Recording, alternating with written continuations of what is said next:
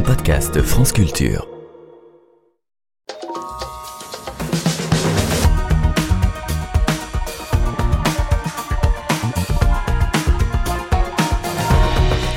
Quelque chose, malheur est bon. Voilà ce que dit le proverbe. À quelque chose ou quelques-uns. Selon un article du Guardian rapporté par Courrier International, les catastrophes climatiques deviennent pour les fonds d'investissement des sources de profit. Les acteurs financiers investissent de plus en plus dans le secteur florissant de la reconstruction aux États-Unis, en particulier en Floride et au Texas. Et le journal britannique de souligner que ces fonds sont gagnants sur toute la ligne, car ils investissent aussi dans le pétrole, profitant ainsi des causes et des effets du réchauffement climatique. Pour évoquer les enjeux économiques de la reconstruction, nous avons le plaisir d'accueillir Benoît Giry, sociologue, maître de conférence à Sciences Po Rennes, auteur de cet ouvrage, Sociologie des catastrophes, paru aux éditions La Découverte en août dernier. Également avec nous, Annabelle Moati, géographe chargée de recherche au CNRS dans le laboratoire de géographie, physique, environnement quaternaire et actuel, co-auteur avec Franck Talandier d'un Serious Game sur la gestion des inondations et l'aménagement des territoires, intitulé Simmana, une émission préparée par Léa Sabourin, Diane Devancet, Anouk Miliotinayoum, Candice Bergeron, Laurence Genepin et Mathilde Blanche.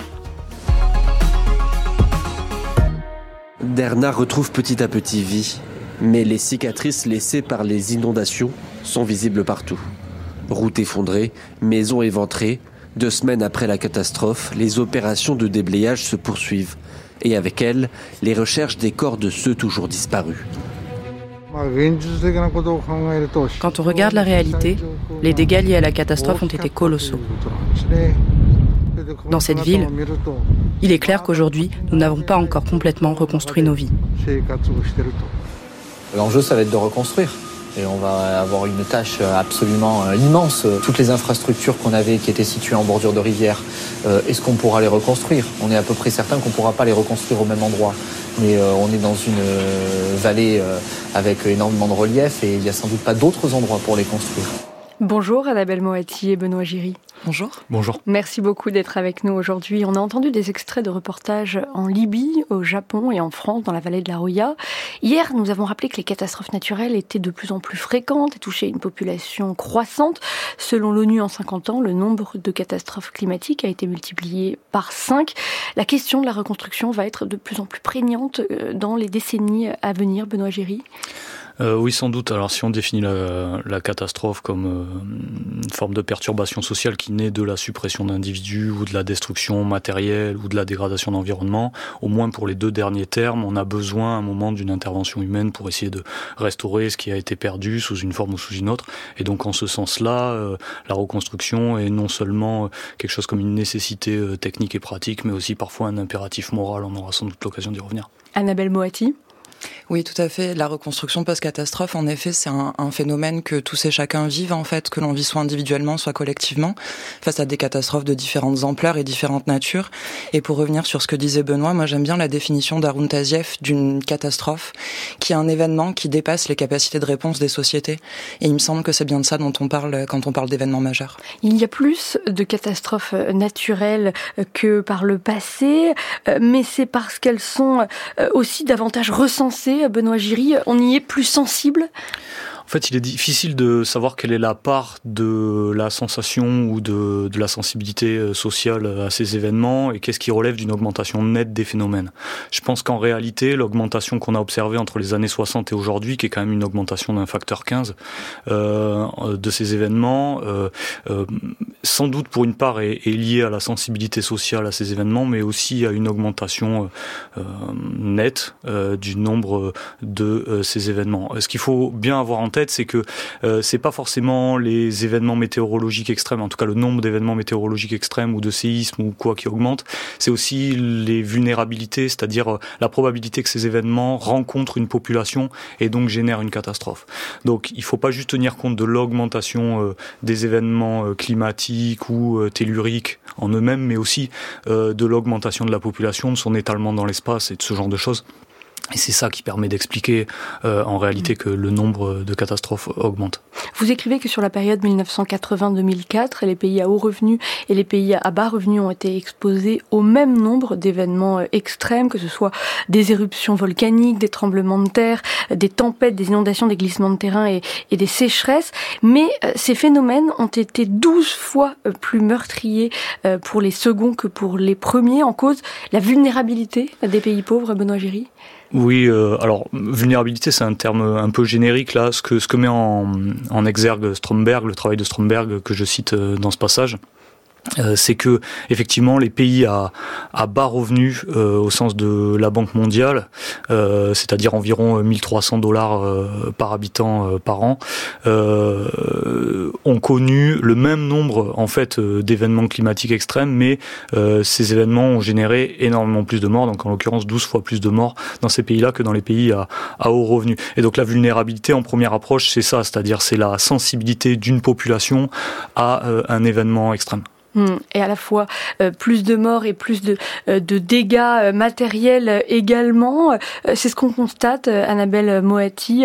Les conséquences des, des catastrophes naturelles sont très variables d'un pays à l'autre. Et pour ce qui est des, des, conséquences économiques, elles dépendent de la structure de, de l'économie du pays dont on parle Oui, tout à fait. Et au-delà du pays, elles vont aussi dépendre de la structure de l'économie locale hmm. dont on parle, du territoire dont on parle.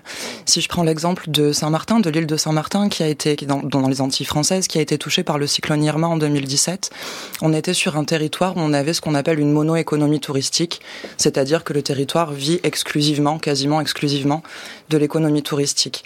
Or, cette économie est très vulnérable aux catastrophes naturelles et en particulier aux cyclones qui vont détruire les infrastructures critiques comme les ports et aéroports et les infrastructures hôtelières également, qui sont le support de cette activité touristique.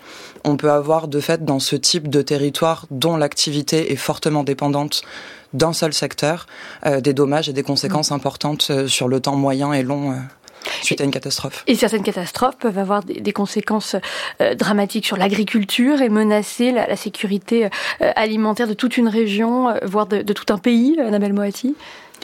Alors on a rarement vu la sécurité alimentaire menacée sur tout un pays parce qu'il y a des solidarités qui se mettent en œuvre et on arrive à, à, compenser, on va dire, une partie des pertes par ces mécanismes de solidarité. En revanche, on a pu voir en Indonésie, par exemple, sur des cas de lahars. Donc les lahars, ce sont des euh, coulées de boue volcanique qui descendent des volcans euh, pendant la saison de la mousson et on a pu voir pendant ces lards l'abrasion des berges avec des terres agricoles qui étaient situées sur ces berges et qui ont disparu. On se retrouve là donc dans une situation qui est complexe puisqu'on ne peut pas recommencer l'activité là où elle était. Et il y a eu le besoin de fait de réattribuer des terres agricoles à ces paysans, à ces personnes qui travaillaient la terre, pour s'assurer en effet de d'une d'un revenu à la fois d'un revenu pour eux et puis d'une production agricole suffisante pour la région euh, d'autre part. Et alors pourquoi certaines régions, certains pays euh, parviennent-ils à, se redresser euh, plus vite que d'autres après le, passage d'une catastrophe naturelle? C'est une question euh, qui intéresse les, économistes depuis longtemps. Elle a été posée dès le 19e siècle par John Stuart Mill, Benoît Giry. Oui, en fait, John Stuart Mill pensait même qu'elle était quasiment réglée puisque dans son traité d'économie politique en 1848, il dit qu'il qu'il s'étonne du fait que les autres s'étonnent de ce fait complètement banal qui est que les sociétés se rétablissent, en fait, les économies se rétablissent euh, rapidement euh, après euh, les ravages de la guerre, des inondations, des tremblements de terre. En fait, selon lui, ce que produit ce genre d'événement, c'est une destruction de capital technique qui aurait de toute façon eu lieu du fait du temps, de l'usure finalement euh, matérielle, et donc que ça se produise, le fait que ça se produise rapidement dans un comment dire, dans un espace-temps relativement court ne change rien au problème, simplement ça précipite un changement qui était déjà en cours. Éventuellement même, selon lui et selon euh, une tradition qui a perduré ensuite, ça peut un peu stimuler, c'est une espèce de raisonnement schumpeterien de destruction créative, ça peut un peu stimuler euh, la créa, l'activité la, économique. Oui, justement, cette thèse euh, schumpeterienne de la catastrophe comme destruction créatrice, elle a ensuite été largement battue en brèche, Benoît Géry. C'est encore un petit peu débattu, mais en effet, les travaux actuels ont tendance à montrer, alors dans les années 90, 90, ce que montrait l'économie politique des catastrophes, c'était qu'il y avait peut-être une petite euh, euh, augmentation conjoncturelle de l'activité économique à la suite d'une catastrophe, puis qu'ensuite ça se tassait et qu'à moyen et long terme, on n'avait plus véritablement d'effet de la catastrophe sur le développement économique. Les travaux les plus récents, qui se fondent sur des bases de données importantes, sur des longues durées, auraient eux tendance à montrer, grâce au raffinement des méthodes statistiques, que les catastrophes naturelles, euh, notamment il y a des travaux sur euh, plusieurs milliers d'ouragans, sur plusieurs pays du monde, sur plusieurs décennies, auraient tendance à montrer que les catastrophes naturelles, entendues en ce sens, ont un effet plutôt néfaste sur l'activité économique, euh, autant qu'on puisse le mesurer. Donc effet positif à court terme, effet néfaste à, plus long terme, vous êtes d'accord avec cela, Annabelle Moetti Globalement, oui. il y a en effet, il, peut aussi y avoir des effets d'aubaine à court terme hein, sur les territoires. On a en post-catastrophe un afflux financier qui arrive sur les territoires, que ce soit des finances liées à la solidarité nationale ou internationale. Vous parliez dans l'émission d'hier des assurances. Le système français euh, CatNat est un système solidaire.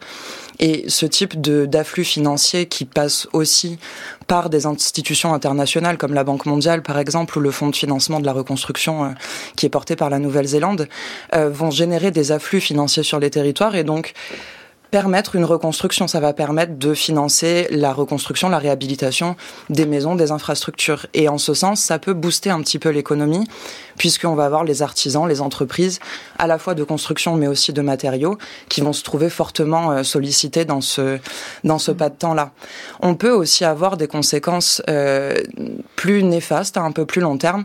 Si on pense, par exemple, au, port de Kobe, euh, qui était en première place hein, internationale des ports avant la catastrophe de 95, on a vu une chute euh, de sa position internationale quelques décennies après, avec la possibilité pour d'autres, du coup, ports, de prendre euh, des places de lead, de leader sur ce, ce marché et cette, ce positionnement international des ports commerciaux. On l'a dit, certains pays sont plus vulnérables que d'autres et au sein d'un même pays, on a aussi des populations plus vulnérables que d'autres. C'est ce que vous montrez dans, vos travaux en prenant en particulier euh, l'exemple de la vague de chaleur à Chicago en 1995, euh, Benoît Géry Oui, alors là aussi, c'est pas, pas moi qui l'apprends. En réalité, c'est Eric Lindenberg, un, sociologue américain, qui euh, effectivement montre que cette vague de chaleur a généré des niveaux de décès très variables au sein de la ville de Chicago. Alors non seulement il y a un problème, c'est qu'elle n'a pas été immédiatement reconnue politiquement comme une catastrophe et donc on n'a pas pu mettre en place des dispositifs d'action publique qui permettaient véritablement de prendre en charge la catastrophe, mais en plus, dans un second temps, on a observé que euh, les niveaux de mortalité étaient très variables entre euh, des quartiers qui étaient pourtant de composition à la fois ethnique et économique équivalent, et donc il y avait un petit mystère sociologique euh, consistant à savoir qu'est-ce qui déterminait en fait ces différents niveaux de mortalité. Et c'est là qu'est intervenu le capital social. Tout à fait, la notion de capital social qui tend à montrer que les communautés qui entretiennent, pour le dire très rapidement, le plus de relations, des relations les plus denses entre elles, ont tendance à manifester un niveau de mortalité moindre. Annabelle Moiti oui, sur le capital social, on a aussi des implications très fortes en période de post-catastrophe. Là, on évoquait la, mortalité pendant l'événement, mais en post-catastrophe, on a aussi des implications fortes puisque euh, la capacité des personnes à aller chercher euh, la ressource, qu'elle soit financière ou technique ou de soutien euh, auprès de personnes de l'environnement, va pouvoir leur permettre de se reconstruire plus ou moins rapidement, plus ou moins facilement entre guillemets. Et là, on peut observer des points qui sont un peu contre-intuitifs. On peut voir, par exemple, sur le territoire de Saint-Martin, encore une fois, des populations qui étaient très aisées, mais qui vivaient de manière assez isolée et qui en fait n'ont pas eu cette ressource de capital social. Ils ont eu un capital économique, mais pas forcément un capital social, qui a limité les facteurs d'entraide et qui leur a fait vivre d'une certaine manière une reconstruction, un relèvement plus difficile humainement que d'autres populations qui certes ont des conditions économiques qui sont bien moins évidentes, mais qui vont être en partie compensées par les aides de l'État. Je dis bien en partie, pas totalement, mais uniquement en partie, mais qui vont avoir des entraides et des mécanismes de solidarité bien plus denses. Benoît Géry Juste pour ajouter qu'il y a des travaux sur la Chine qui ont montré que euh, après un séisme, les individus qui avaient fait un cadeau lors du Nouvel An chinois à leurs amis euh, reconstruisaient plus rapidement leur maison que les autres. Donc en fait, effectivement, entretenir de bonnes relations au sein d'une communauté contribue à une reconstruction plus rapide. On a besoin d'hôpitaux, on a besoin d'écoles. On a besoin de conteneurs ou de logements. On a besoin de tant de choses.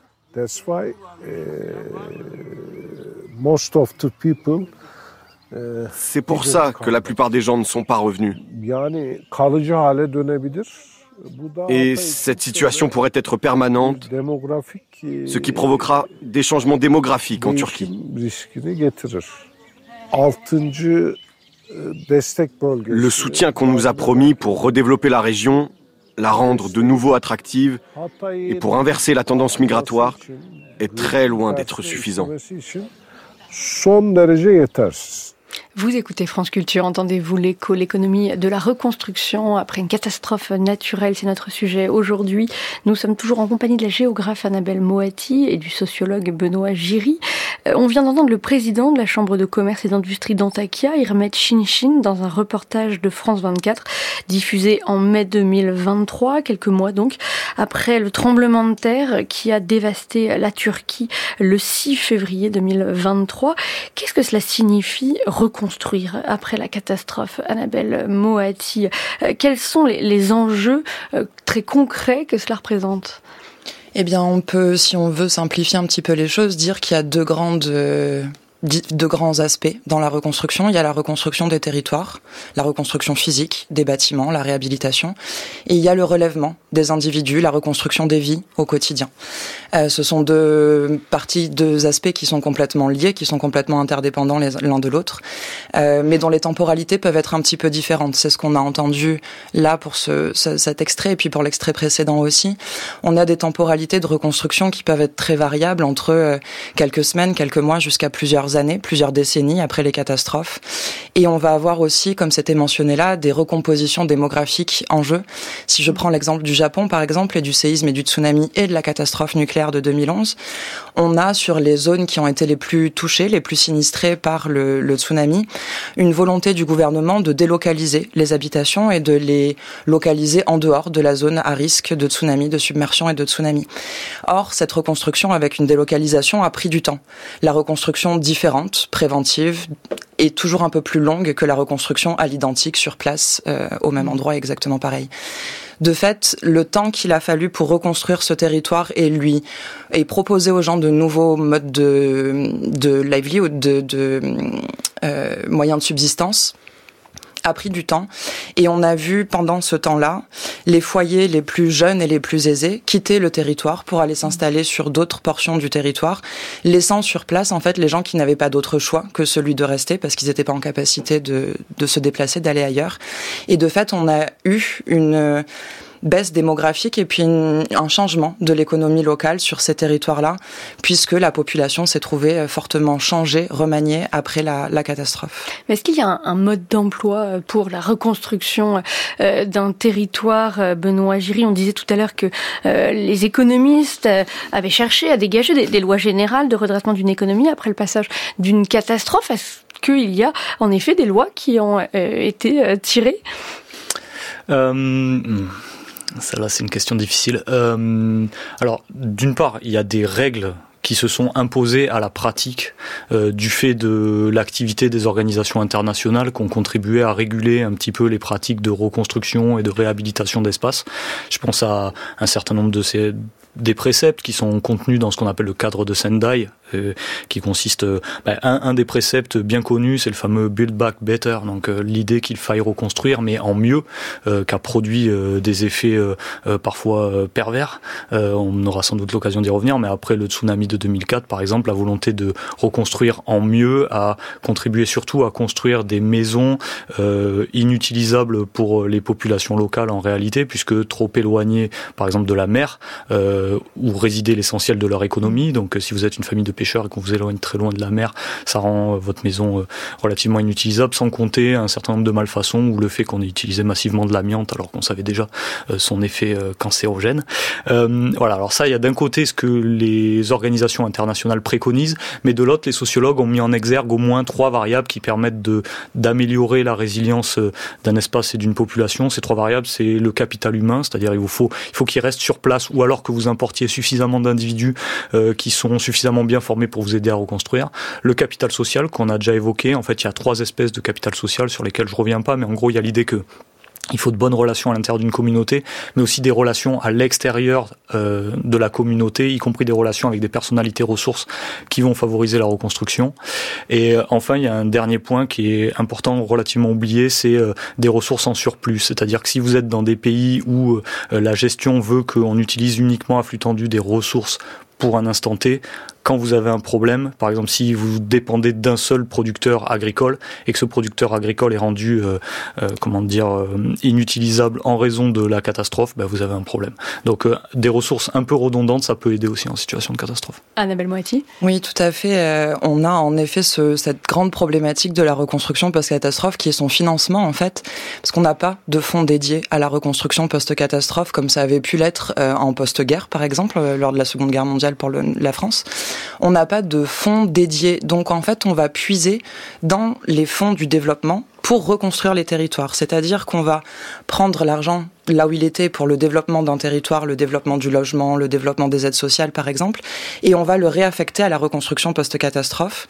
Ce qui dans un pays comme la France, qui est un État fort et solvable, pose relativement peu de problèmes. C'est en train d'évoluer et, c'était traité notamment dans votre émission d'hier, mais c'est des, des sujets qui, pour des pays euh, dans des situations plus précaires, si on prend le cas d'Haïti par exemple, vont être des situations totalement, euh, totalement bloquantes et où on va voir la, la reproduction et l'augmentation des inégalités euh, se, se, générer petit à petit. Si on revient sur le Build Back Better, en effet, il y a maintenant des courants qui nous disent qu'il faut Build Back Safer et Greener. Donc on a toutes ces avec plus de sécurité, de façon plus écologique. Exactement, en prenant en compte euh, les conséquences du changement climatique et l'évolution euh, de nos territoires en lien avec ce changement climatique. Euh, les travaux qui ont porté sur ce, ce domaine mettent en avant qu'il y a en effet des piliers sur lesquels on peut s'appuyer. Euh, par exemple, eh bien l'augmentation de la résistance du bâti et des infrastructures face aux aléas auxquels ils sont exposés. Typiquement, construire en parasismique, en paracyclonique, sur des pilotis, ce type de, de, de solutions techniques. On va avoir la réduction de l'exposition aussi des enjeux. Donc là, on peut parler de délocalisation, de mobilité des enjeux ou de réaffectation de, de la nature, de l'occupation des bâtiments, par exemple. On va avoir les aspects humains, comme était évoqué euh, par Benoît juste à l'instant, et les aspects aussi de gouvernance, c'est-à-dire comment est-ce qu'on va euh, réduire notre vulnérabilité organisationnelle pour faire face à cette situation de reconstruction et pour la situation d'après. Et le dernier petit point sur ce sujet, c'est que ça, ce sont donc des grands principes. Si on, les, on essaie de les traduire concrètement en mesures concrètes et applicables sur tous les territoires, c'est là que le bas blesse, en mm. fait. C'est-à-dire que la technique et l'adaptation concrète est éminemment dépendante du contexte. Donc, elle va être dépendante d'un territoire à un moment donné, de son contexte local. On va revenir sur la question de la gouvernance, hein, qui est une question absolument centrale dans la reconstruction. Peut-être un mot, Annabelle Moiti, sur euh, la méthode RETEX pour retour d'expérience. Euh, quelle est son utilité et peut-être ses limites? Alors la, méthode de retour d'expérience, c'est une méthode qui est pratiquée en France et à l'étranger depuis des décennies, hein, qu'on maîtrise bien et qu'on connaît bien aujourd'hui. Elle a longtemps beaucoup porté sur la période de crise. On cherchait à comprendre ce qui avait bien fonctionné, moins bien fonctionné, quels étaient les éléments sur lesquels on pouvait agir pour faciliter, par exemple, la communication, la remontée d'informations du terrain, pour prépositionner les moyens, pour aider à, à l'envoi de ressources euh, au bon endroit, au bon moment et avec les, les, bons, les bonnes quantités de ressources. Et petit à petit, on a mis en avant le fait qu'on avait besoin de retour d'expérience aussi sur la reconstruction post-catastrophe pour justement identifier quels étaient les éléments qui étaient remis en œuvre quasiment systématiquement après les catastrophes majeures dans notre pays et à l'étranger, et quels étaient les éléments qu'on voyait être bloquants systématiquement aussi euh, sur les territoires. Typiquement, en élément euh, positif, on a eu ce qu'on appelle la restructuration de la gouvernance, c'est-à-dire qu'on va avoir un décloisonnement interministériel. On va avoir une gestion globale qui ne va plus être une gestion en silo avec l'environnement d'un côté, le logement, les politiques sociales de l'autre. On va avoir une gestion plus, plus globale, plus collective, avec pour objectif donc de reconstruire le territoire et de relever les sociétés. Ces retours d'expérience sont très intéressants, qu'ils soient à chaud ou à froid, donc pour la période de, crise ou plus, à plus long terme pour la période de reconstruction post-catastrophe. Ils ont cependant quelques limites, en effet. Pour le retour d'expérience à chaud, qui porte sur la crise, on est encore très fortement dans l'émotion, dans ce qui vient de se passer. Euh, on peut avoir des difficultés à prendre du recul avec ce qui a été euh, mis en œuvre et ce qui a été décidé, et de fait avoir un peu de mal à l'analyser de manière objective. Pour le retour d'expérience à très long terme, on va avoir un autre problème qui peut être celui de la perte de mémoire ou de la transformation des faits euh, avec le, temps qui passe. Euh, moi, dans mes travaux, la solution que j'ai trouvée euh, par rapport à ça, ça a été de recouper avec les archives qui étaient existantes, que ce soit des archives euh, audio, écrites, des archives historiques ou même des archives plus récentes en termes d'archives de presse, par exemple ou des archives liées aux, aux, gestionnaires en fait de la reconstruction, aux personnes qui ont mis en œuvre ces stratégies de reconstruction. Et alors on pourrait imaginer euh, que plus les dommages sont importants, plus la reconstruction euh, est difficile, mais euh, ce que vous nous expliquez dans vos travaux, Annabelle Moati, c'est que ce n'est pas nécessairement le cas. Tout à fait, c'est pas nécessairement le cas. Ça dépend d'une multitude de facteurs euh, qui, encore une fois, sont très liés au contexte. Mais la reconstruction, la destruction totale d'un enjeu, euh, par exemple d'une route qui était située euh, trop proche du trait de côte, par exemple. Euh, on peut savoir depuis 10, 15 ans, 20 ans que cette route, il faut la déplacer parce qu'elle est systématiquement inondée, elle est systématiquement, si je prends l'exemple de la route de Marseillan dans le sud, proche de, de, Montpellier, entre Montpellier et Béziers, on a une route qui était systématiquement tous les ans impraticable à cause de submersion marine, d'ensablement, etc. On savait qu'il fallait la déplacer, ça a mis beaucoup de temps. Euh, pour mettre en place ce déplacement, cette euh, prévention euh, donc de, en protection de la route.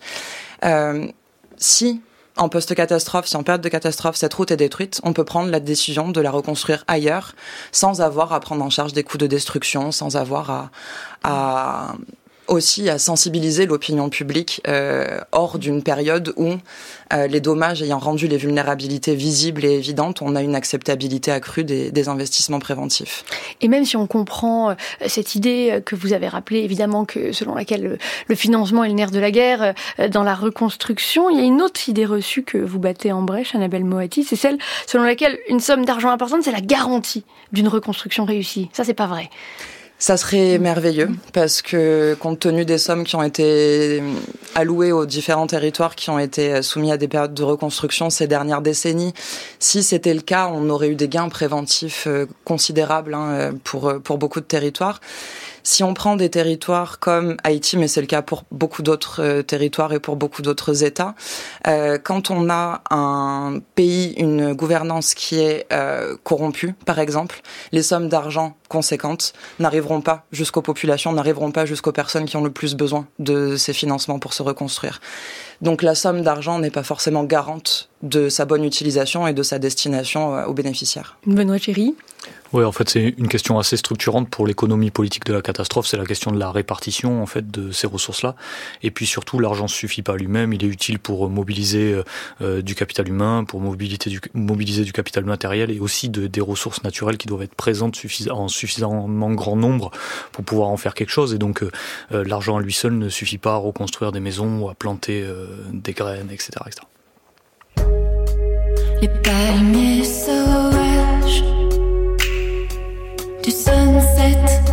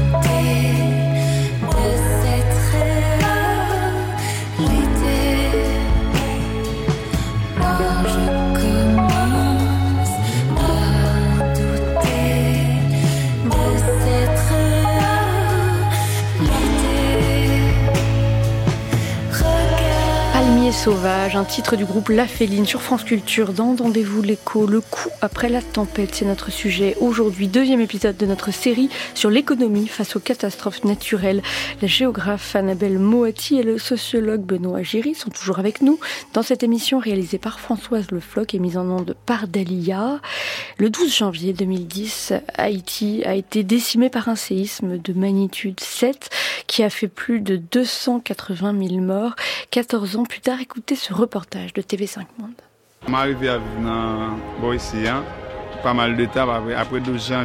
J'habite ici depuis pas mal de temps. Après le 12 janvier, des gens n'ont pas pu rester chez eux à cause des répliques. Personne ne voulait rester dans les maisons endommagées. Les loyers des logements ont été très élevés et le coût de la vie a augmenté. On s'est installé ici en attendant que la situation revienne à la normale.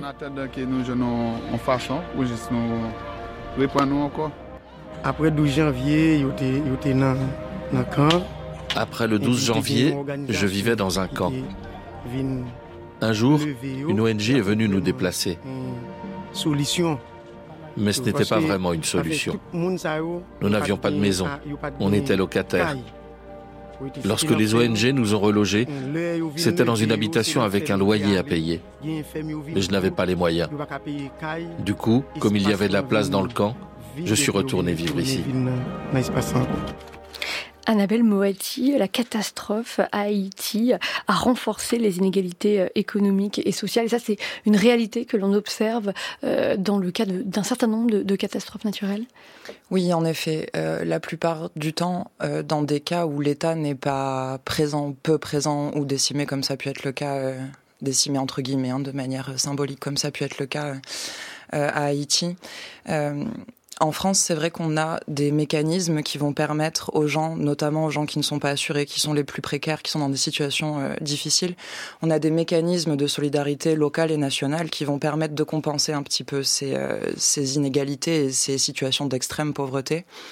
Mais on, note, on remarque en post-catastrophe, la plupart du temps, un creusement en effet des inégalités économiques en particulier entre les plus pauvres et les plus, euh, les plus riches, les plus aisés. Une des matérialisations très concrètes, c'est sur le logement et le relogement. Euh, si je reprends l'exemple de, l'ouragan euh, de 2017, l'ouragan Irma, il a touché deux îles françaises que sont Saint-Martin et Saint-Barthélemy, qui sont voisines, et pour autant qui sont euh, tout à fait différentes en termes de composition sociale, économique et culturelle. Mmh. Ce sont des îles qui sont proches mais qui n'ont pas du tout la même histoire. Et l'île de Saint-Barthélemy est beaucoup plus riche que l'île de Saint-Martin. Euh, et la reconstruction à Saint-Barthélemy, notamment la reconstruction des logements, a été beaucoup plus rapide et beaucoup plus efficace que à Saint-Martin où il a fallu attendre de l'aide extérieure. Euh, et on a vu dans ce dans ce cadre euh, le creusement en effet d'inégalités malgré euh, la compensation qui avait été mise en place par l'État. Ça, c'est le cas français. Pour d'autres cas de figure où on a un État qui est beaucoup moins présent et beaucoup moins fort, je ne dis pas que l'État français est absolument parfait dans ce rôle. Je dis juste que pour, on peut lui reconnaître euh, un, des aspects bien positifs sur ce, cette question-là. Euh, pour d'autres États, pour d'autres territoires, euh, comme euh, l'Indonésie par exemple, on a eu un creusement qui a été beaucoup plus important des inégalités et une dégradation de la qualité de vie qui a été bien plus importante. Je pense à l'éruption du volcan Merapi sur l'île de Java en, en 2010 et, et, 2016, mais ça peut être le cas aussi pour le tsunami de 2004 qui a été évoqué tout à l'heure par Benoît. On a eu cette volonté de relocaliser, de délocaliser, relocaliser les populations en dehors des zones à risque prenant peu compte en effet de leurs moyens de subsistance, en les éloignant très clairement de la mer ou des terres agricoles pour le, volcan Merapi.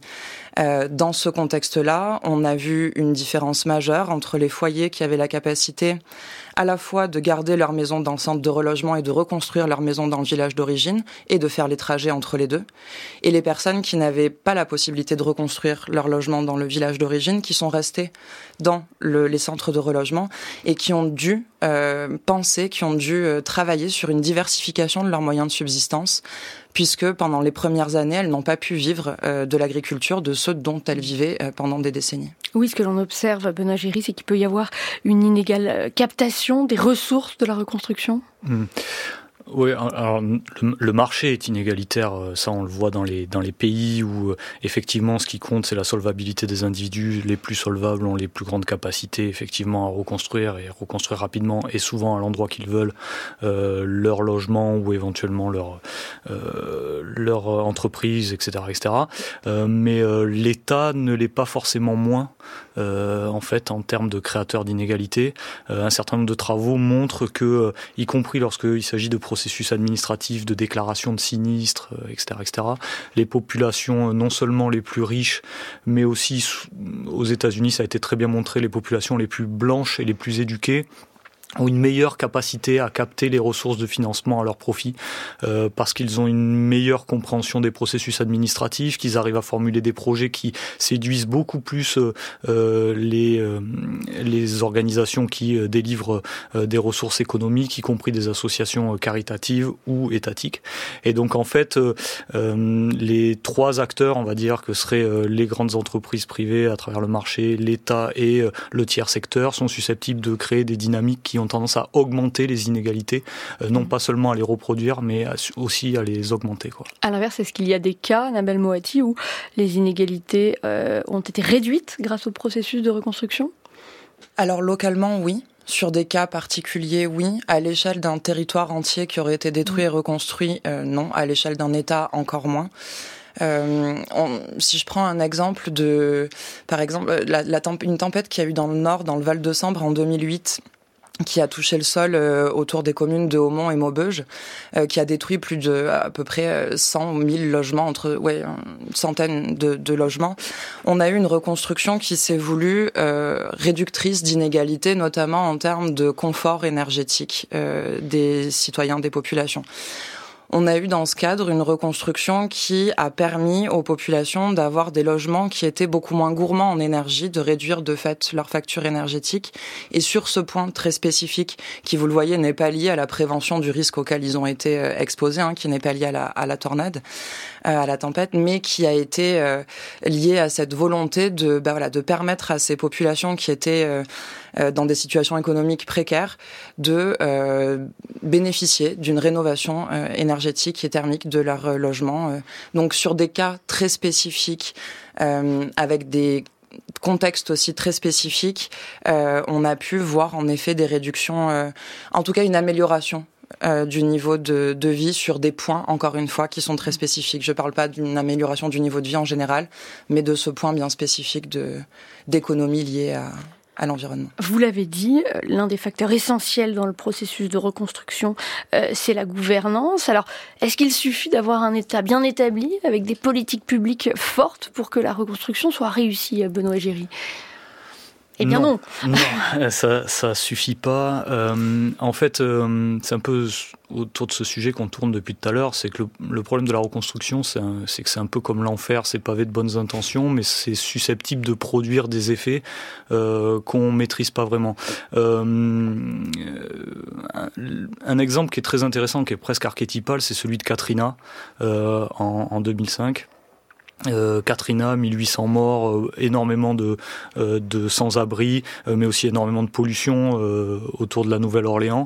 on ne peut pas dire, il serait difficilement soutenable l'idée que l'État américain est un État faible, même si peut-être que certains voudraient le soutenir, mais en tout cas, la FIMAC est l'agence qui gère les catastrophes est dotée d'un fonds extrêmement important pour la reconstruction. Néanmoins, les modalités selon lesquelles cette reconstruction a été menée a conduit à des effets terribles.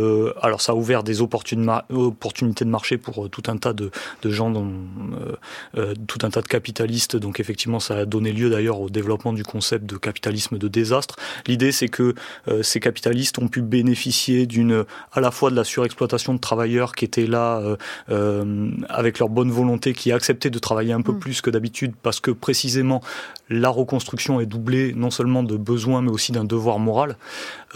et aussi, ils profitent en quelque sorte euh, de la détresse des individus sur place euh, dont les besoins euh, sont pas forcément clairement exprimés. Et donc en quelque sorte ce capitalisme du désastre repose sur deux jambes qui seraient d'un côté la bonne volonté des travailleurs de l'autre des abus de faiblesse à l'égard des de gens disposés à surpayer des, les sinistrés supposés disposés à surpayer les services qui sont payés. Donc même dans ce cadre là où un état est relativement fort où des procédures sont existantes en réalité on peut produire des effets qui sont relativement délétères et pervers. Alors qu'est-ce qui marche? C'est de s'appuyer sur euh, les communautés euh, locales euh, et de prendre conseil, de les consulter davantage, Benoît Géry?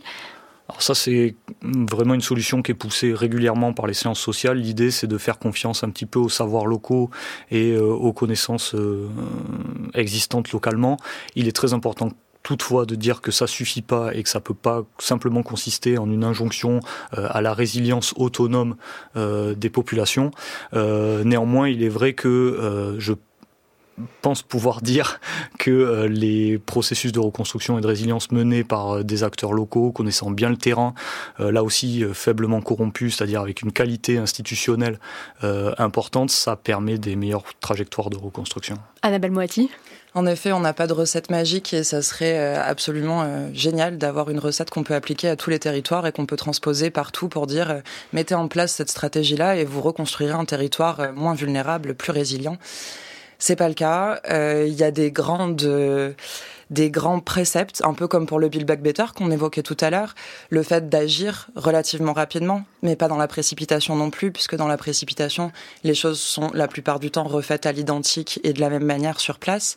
Mais il y a un besoin d'aller vite pour ne pas laisser les situations des plus précaires, les situations de paupérisation se durer dans le temps et en fait qu'on ait une, une crise qui devienne une urgence du quotidien euh, pour certains il y a des grands préceptes comme ça, agir vite, euh, la le fait d'avoir une euh, restructuration de la gouvernance avec une désectorialisation, ça c'est aussi quelque chose qui fonctionne parce que ça permet d'avoir des décisions plus éclairées, plus plus globales, en prenant en compte vraiment le fonctionnement du territoire. Et en effet, l'appui sur les, les populations et les communautés locales, et notamment sur les réseaux d'associations locales aussi, euh, est quelque chose qui fonctionne, mais qui n'est pas suffisant, comme le disait Benoît. En revanche, le fait de ne pas passer par ces acteurs-là euh, génère systématiquement euh, un, une répartition des fonds euh, qui n'est pas qui n'est pas logique, qui n'est pas appropriée et qui n'est pas efficace en fait. France Culture, entendez-vous l'écho Nous continuons à parler de l'économie euh, après la catastrophe, économie de la reconstruction, avec le sociologue Benoît Giry et la géographe Annabelle Moati. La reconstruction, euh, c'est un défi économique, mais qui peut aussi être vu, euh, selon vous, Annabelle Moati, comme une fenêtre d'opportunité pour réduire les vulnérabilités. Alors, quelles sont les conditions qu'il faut réunir pour cela? Eh bien, alors oui, ce, terme de fenêtre d'opportunité, euh, il est pas de moi, il est du, président euh, Clinton qui avait euh, mis en avant après Katrina justement ce, terme hein, de, fenêtre d'opportunité pour se relever plus résilient. Il y a un petit côté des lendemains qui chantent, hein, qui nous rappellent des, choses de l'histoire qui sont peu glorieuses. Et en effet, on a eu des, une instrumentation de cette reconstruction préventive, de la résilience par le politique notamment. Mais par rapport à, à votre question de fait, euh, qu'est-ce qui marche? Eh bien, en fait, il y a plusieurs facteurs qui vont faciliter, on va dire, la, une reconstruction plus préventive. On a le fait que, comme je disais tout à l'heure, les dommages vont donner à voir les vulnérabilités, les zones de faille, les faiblesses sur nos territoires, sur nos organisations. Et le fait de les rendre visibles, ça va générer une acceptabilité hmm. des investissements préventifs dans cette phase de la post-catastrophe. On a aussi l'afflux financier qui arrive sur les territoires, qui va permettre en effet de reconstruire plus rapidement, de voilà d'apporter les ressources financières et économiques à ces besoins de reconstruction. On a aussi le fait qu'en France et globalement ça se voit dans beaucoup de pays, on a une euh, un, un ajustement des procédures et des, des règlements de l'administration en fait. Typiquement en France pour des événements qui ont lieu, des inondations qui ont lieu euh, des inondations très graves, on peut avoir des travaux dans les cours d'eau qui sont interdits par la loi sur l'eau, mais on peut avoir une dérogation pendant une durée trois mois dans des cas très spécifiques pour pouvoir intervenir dans les cours d'eau et enlever éventuellement ce qu'on appelle des embâcles quand on a des branchages, des arbres qui sont venus se mettre sous un pont par exemple et qui bloquent du coup euh, euh, le, libre, la libre circulation de l'eau. Typiquement, ces trois piliers-là, il y en a d'autres, hein, mais euh, si je veux être synthétique, ces trois piliers-là sont des éléments qui facilitent en fait une reconstruction plus préventive. Benoît Géry? Non, ce que vient de dire Annabelle est extrêmement important, donc je me, je me permets euh, d'insister un peu dessus en ajoutant une, petite précision. Euh, en fait, la catastrophe se suffit pas à elle-même pour ouvrir cette fenêtre d'opportunité. Alors effectivement, elle est le concept est utilisé par le président euh, des États-Unis, mais antérieurement, elle a une histoire en sciences politiques puisque c'est un certain John Kingdon, un, un politiste américain qui, qui l'a développé notamment.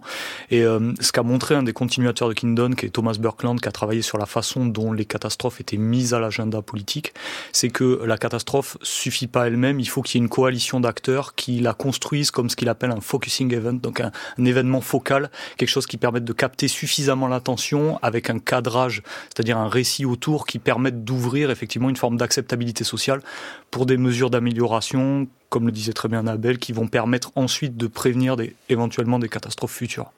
Mais est-ce qu'on peut dire euh, tout de même, Annabelle Moati, que désormais, euh, et c'est là euh, peut-être un effet de ce, cette fenêtre d'opportunité qui peut apparaître comme un vœu pieux, mais, mais dans les faits, est-ce que dans les pays du Sud qui sont touchés par les catastrophes, il n'y a pas davantage une volonté de coupler les programmes de reconstruction et les programmes de développement? Si, tout à fait. Et c'est ce qu'on, ce qu'on voit de manière un peu, un peu générale, hein, même dans les pays entre guillemets du Nord, euh, où là ça va être plutôt de coupler l'adaptation au changement climatique hein, plutôt que le développement. Mais mmh. on a un couplage en effet des politiques en essayant de prendre appui sur cette période de post-catastrophe pour essayer d'initier en fait une bifurcation de trajectoire de développement euh, des, des, territoires et des sociétés. Et comme le disait très bien Benoît, en fait, on, la, la post-catastrophe là-dessus est plutôt un catalyseur en fait que qu'une vraie fenêtre qui s'ouvrirait sur euh, des choses qui émergent comme ça un peu spontanément en post-catastrophe. Typiquement pour mettre en place des mesures préventives euh, sur un territoire après une catastrophe, il faut que ces mesures aient été dans les tiroirs avant la catastrophe. La post-crise, la post-catastrophe, qui est un moment où il faut mettre en sécurité les gens, subvenir à leurs besoins de première nécessité, n'est pas nécessairement le moment euh, des études d'impact et des études environnementales et des études ingénieriales pour concevoir de nouveaux projets en fait ce qu'on voit la plupart du temps, c'est ça, c'est que ce qui était dans les tiroirs avant, mais qu'on n'arrivait pas à mettre en place, ben finalement, cette période de la post-catastrophe fait catalyseur et on arrive à les, à les propulser. Mais il y a aussi une question de personnes, comme le disait tout à fait justement euh, Benoît.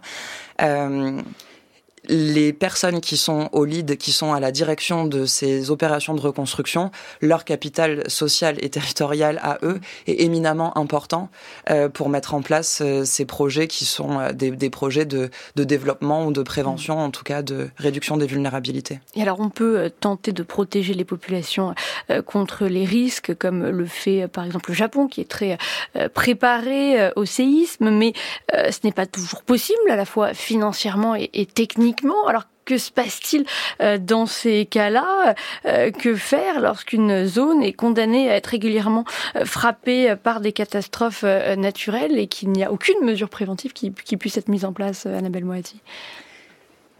C'est une question difficile. En effet, si, je reprends le cas du Japon, par exemple, sur le, le, risque de tsunami. Euh, moi, les zones sur lesquelles j'ai travaillé, qui étaient euh, autour de Sendai, euh, elles ont été euh, touchées par une vague. Certaines, la vague a dépassé les 16 mètres de haut. Les murs anti-tsunami qui étaient présents étaient d'une hauteur de 9-10 mètres, donc ils ont été largement surpassés. Aujourd'hui, on a décidé de surélever ces murs encore et de renforcer les protections sur le, le littoral. Et également, comme je disais tout à l'heure, de déplacer les populations. C'est une possibilité, en effet. C'est une possibilité qui, cependant, a du, on a du mal à la penser de manière complètement généralisée, en fait. C'est-à-dire que si on prend euh, tous les enjeux majeurs qui sont à risque des, des, villes qui sont situées sur les bordures de cours d'eau ou des villes situées sur le littoral. Pour la France, si je prends que Nice, Paris et Bordeaux, euh, si on a à délocaliser l'ensemble des activités et des populations de ces territoires-là, où est-ce qu'on les met? Oui, ça pose la question de la disponibilité foncière. C'est pour ça que vous dites que c'est une question essentielle dans ce processus de la construction. Tout à fait. La, la, question du foncier est absolument essentielle parce que il y a à la fois cette disponibilité, il y a à la fois le fait que on a des territoires qui sont à risque multiple. On va avoir des risques sismiques, des risques de glissement de terrain, des risques de transport de matières dangereuses. On va avoir des zones protégées au titre du Natura 2000, par exemple, euh, sur notre territoire. Et ensuite, il y a encore la question qui revient des moyens de subsistance, en fait. C'est-à-dire qu'une fois que vous avez déplacé les gens, que vous les avez remis ailleurs, sans compter le fait qu'ils sont peut-être pas tout à fait d'accord pour aller vivre tous dans la Creuse. Hein. Mais une fois qu'on les a tous déplacés, j'adore la Creuse, c'est un territoire qui est absolument magnifique, mais ça fera peut-être beaucoup de mm. monde sur ce territoire-là si on y va tous. Euh, le, le, problème est celui de comment est-ce qu'on redonne après. Tout à l'heure dans votre reportage, il y avait ce, ce, ce, terme de retour à la normale qui est discutable, hein, sur lequel on pourra revenir. Mais euh, comment est-ce qu'on donne aux gens la possibilité de reprendre une vie qui, qui, est perçue pour eux comme normale, comme acceptable? Il y a la question de la subsistance et puis celle euh, du mode de vie. J'aimerais vous faire entendre le témoignage de Pierre Roger, habitant sinistré de Villegayenc dans l'Aude, euh, dont la maison a été promise à, la destruction après les inondations meurtrières euh, d'octobre 2018, puis le maire de la commune, Michel Prousse. Dix générations qui sont passées par là c'est très dur.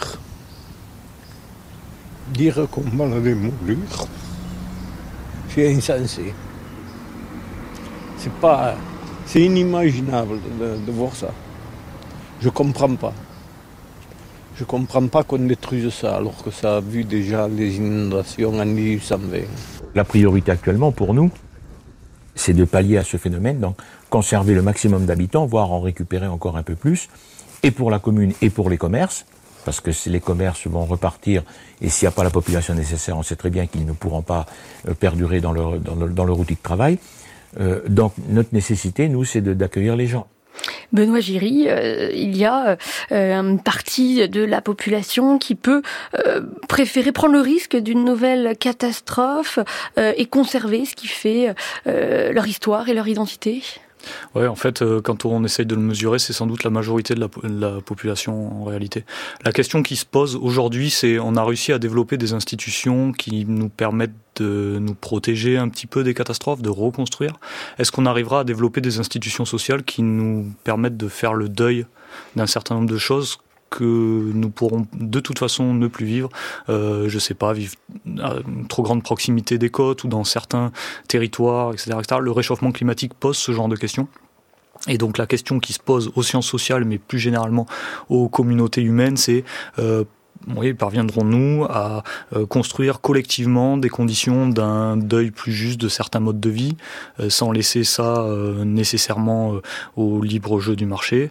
Arriverons-nous à produire des dispositifs d'action publique qui permettent de redistribuer les populations dans des espaces en tenant compte au maximum de leur histoire, leur trajectoire de vie, mais aussi de leurs compétences. Tout à l'heure, on a évoqué la Creuse, mais par exemple, si vous mettez des marins pêcheurs dans la Creuse, avec la meilleure bonne volonté du monde, ça implique beaucoup de reconversion.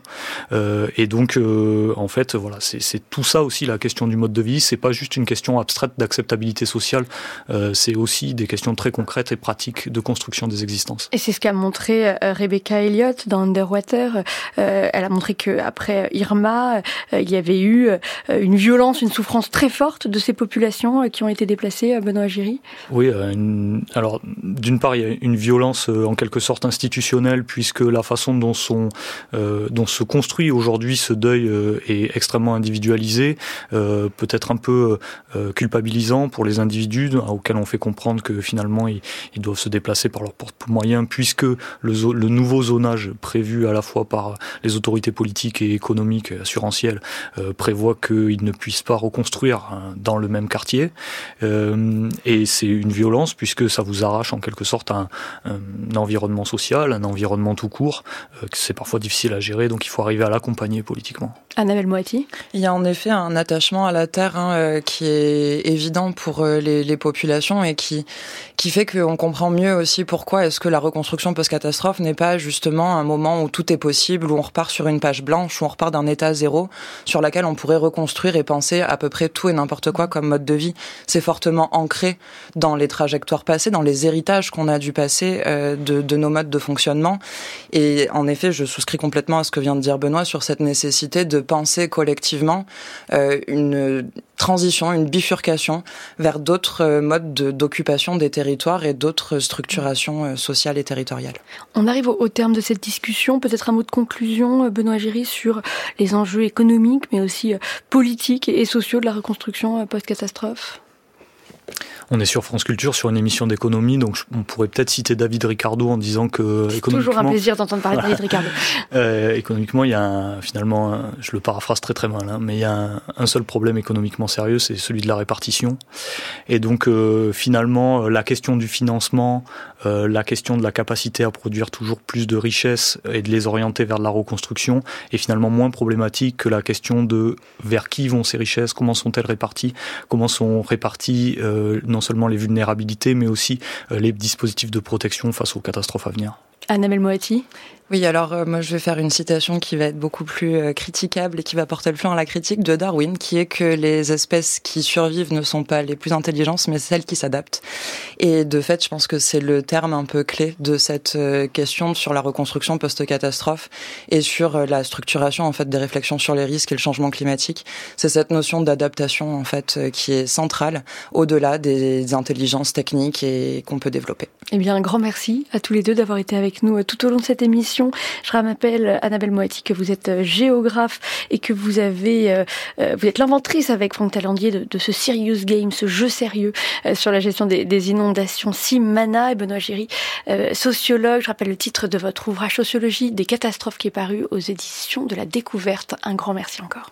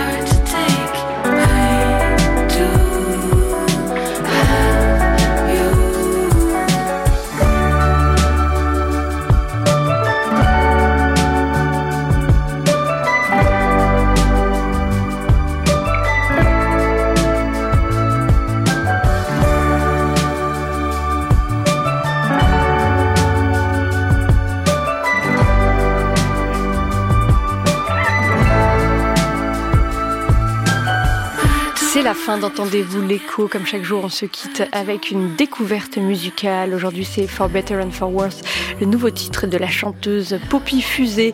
Demain, Lisbonne, 1755, un séisme économique. Nous en parlerons avec les historiens Déjani Rakuto et Grégory Quenet. D'ici là, vous pouvez retrouver toutes nos émissions sur notre site franceculture.fr et sur l'appli Radio France.